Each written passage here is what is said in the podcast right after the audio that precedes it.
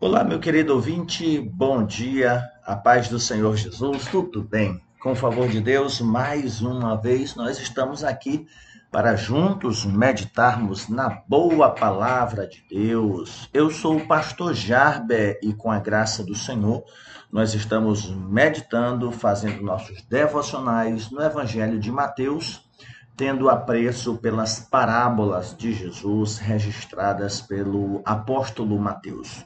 E para hoje nós temos o texto de Mateus capítulo 13, versículo de número 44, que diz: O reino dos céus é semelhante a um tesouro escondido no campo, o qual certo homem, tendo achado, escondeu, e transbordante de alegria, vai, vende o que tem e compra aquele campo. Amém. A parábola do tesouro escondido é uma das mais belas parábolas que, a semelhança da próxima, que é a parábola da pérola de grande valor, traz para nós lições de grande importância. A do tesouro escondido é uma pequena parábola que o Senhor Jesus proferiu e está registrada aqui no capítulo 13 de Mateus. Outros evangelhos como Lucas, Marcos e João, não registram essa parábola. E esse capítulo 13, como já temos enfatizado, ele registra sete parábolas, sendo quatro delas para a multidão, e as últimas três, né, as últimas três, dentre elas a do tesouro escondido, da pérola de grande valor e da rede, foram pronunciadas apenas aos discípulos. E Jesus conta aqui nesta parábola a história de um homem que, cavando um buraco no campo, encontrou um tesouro, um tesouro que havia sido escondido ali. E essa era uma prática considerada comum naquela época, pois as casas não eram tão seguras contra invasões de salteadores. E além de que na antiga Palestina sempre existia algum risco de um possível conflito estourar, o que poderia ocasionar eventuais saques de bens. Portanto, os chefes de família muitas vezes enterravam uma parte ou quase toda a totalidade dos seus bens. E a parábola, ela não esclarece quem enterrou o tesouro, nem mesmo por quanto tempo ele ficou enterrado no campo problema dessa prática é que muitas vezes o chefe de família não contava a ninguém onde havia enterrado o tesouro. Logo, quando um proprietário morria, a localização do seu tesouro permanecia um segredo. E nessa parábola, o caso parece ser este.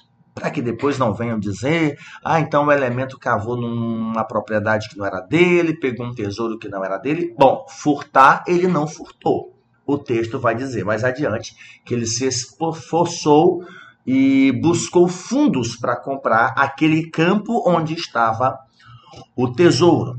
Pois bem, nós também não sabemos a identidade da pessoa que encontrou esse tesouro, nem mesmo como nem mesmo com direito ele cavava ali, né? O homem poderia ser um empregado ou até mesmo um arreda eu acho que a expressão é essa, arrendatário daquelas terras. Nós sabemos que ele estava cavando no campo, e o que significava que ele tinha direito para estar ali. E a parábola também mostra de forma implícita o fator surpresa, isto é, seja qual for o motivo que levara o homem a cavar aquele campo, certamente ele não o fazia em busca de um tesouro foi algo inesperado. A parábola mostra também a honestidade deste homem, que ao invés de fugir com o tesouro encontrado, ele enterrou novamente, escondeu no campo. Né? É interessante essa parte da parábola.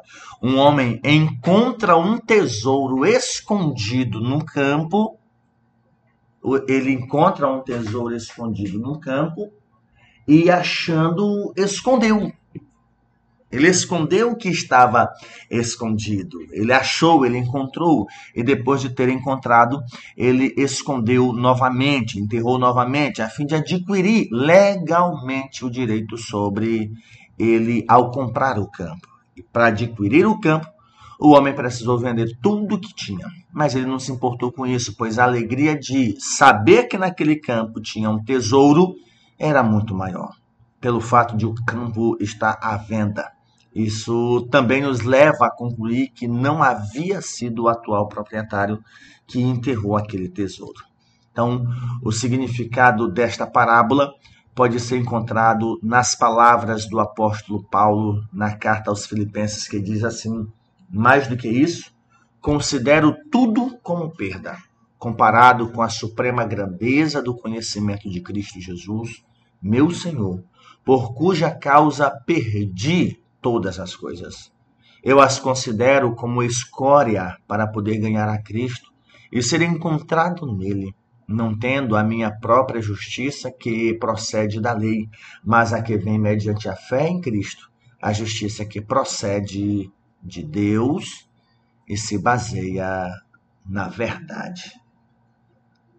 As palavras do apóstolo Paulo correspondem ao que foi feito por aquele homem que encontrou o tesouro escondido. O apóstolo havia se deparado inesperadamente com o maior tesouro da sua vida no caminho para Damasco: Jesus. Como acontece com todas as parábolas de Jesus, nesta as pessoas também insistem em aplicar significados alegóricos né, aos elementos aqui descritos. E o mais conhecido é aquele que defende que o campo é a palavra, fazendo aí uma associação à parábola do semeador, ou do joio.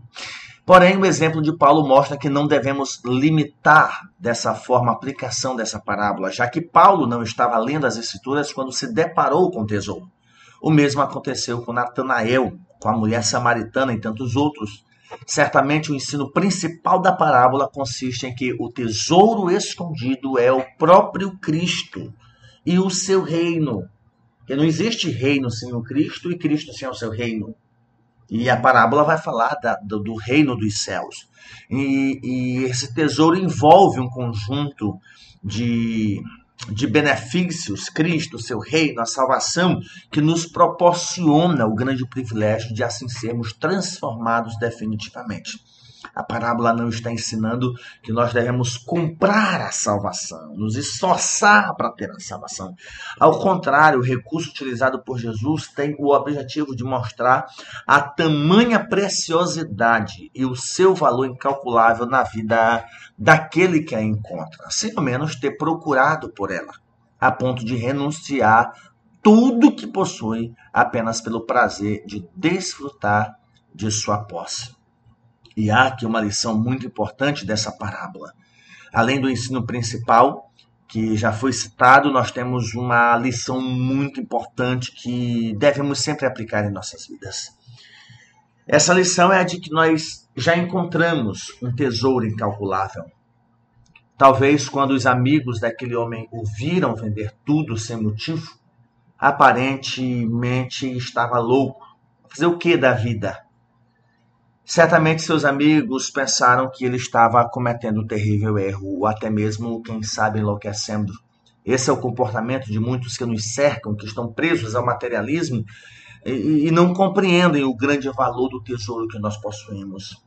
Eles não entendem quando renunciamos às facilidades dessa vida, a possibilidade de nos dar bem a qualquer custo, ou mesmo quando deixamos passar oportunidades imperdíveis por amor ao reino de Deus.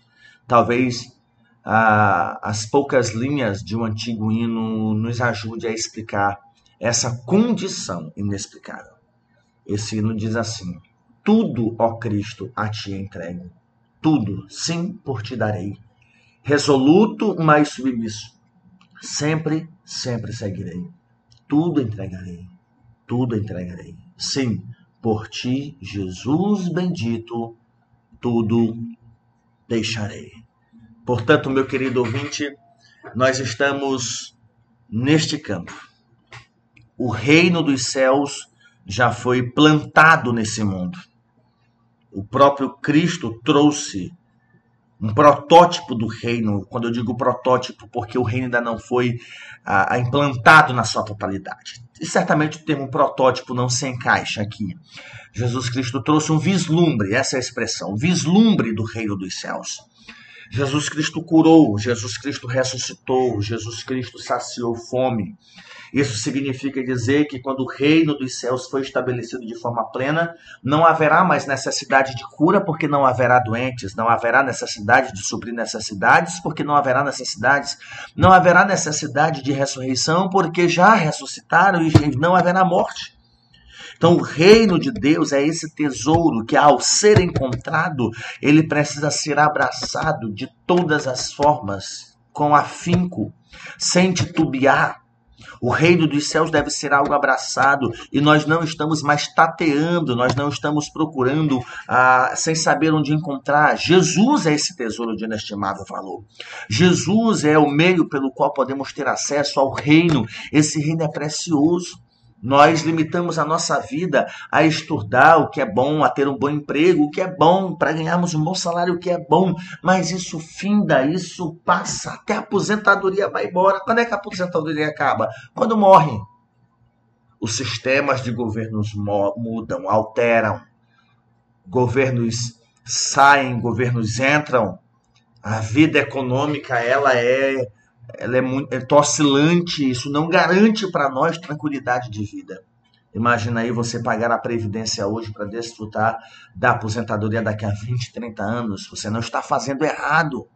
Mas que garantia você tem que vai, de que vai desfrutar desse investimento? Que garante que a tua vida te permite desfrutar disso? Mas o reino dos céus, ao ser abraçado, ainda que morramos, ressuscitaremos para se cumprir o que está lá nas bem-aventuranças herdaremos o reino dos céus, herdaremos a terra, o reino de Deus que será estabelecido.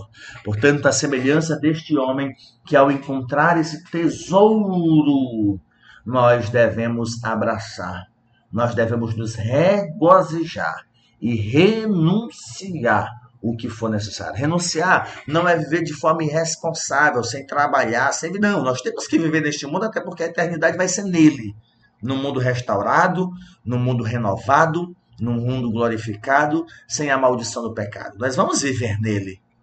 Porém, as nossas lutas, as nossas dificuldades para termos uma boa vida nesta terra, não pode nos impedir de vivermos para a glória de Deus, guardar tesouros no céu. Em hipótese alguma, nós estamos proibidos de conseguir bens nessa terra para nosso conforto, como é que nós vamos desfrutar da criação, do fruto do trabalho das nossas mãos? Porém, o fruto do trabalho das nossas mãos não deve ser o maior tesouro da nossa vida. Se eu tenho condição de comprar um carro, se eu tenho condição de comprar uma moto, se eu tenho condição de comprar um sítio, se eu tenho condição de comprar uma boa casa com piscina, que isso seja fruto do trabalho, que isso seja é bom, é louvável, é para eu desfrutar do trabalho, daquilo que eu recebo, você recebe, mas nada disso deve ocupar o lugar central daquilo que deve ser aguardado por nós. Tudo isso deve ser um prenúncio do que será o reino. Se eu tenho um transporte, se eu tenho uma boa casa, se eu tenho um bom aconchego, eu devo lembrar de que o reino dos céus vai proporcionar para nós tranquilidade de vida. Uma vida eterna, uma vida superlativa, uma vida aconchegante, uma vida sem problema, sem dor, sem luto, sem adversidade, sem dificuldade, sem dívida. O reino dos céus é uma realidade e ele será implantado. Razão pela qual oramos: venha a nós o teu reino, para que seja feita a tua vontade aqui na terra, do mesmo jeito que a tua vontade é feita no céu. Abrace, meu querido ouvinte, esse tesouro de inestimável valor e desfrute daquilo que Cristo tem preparado para você. Você pode dizer amém?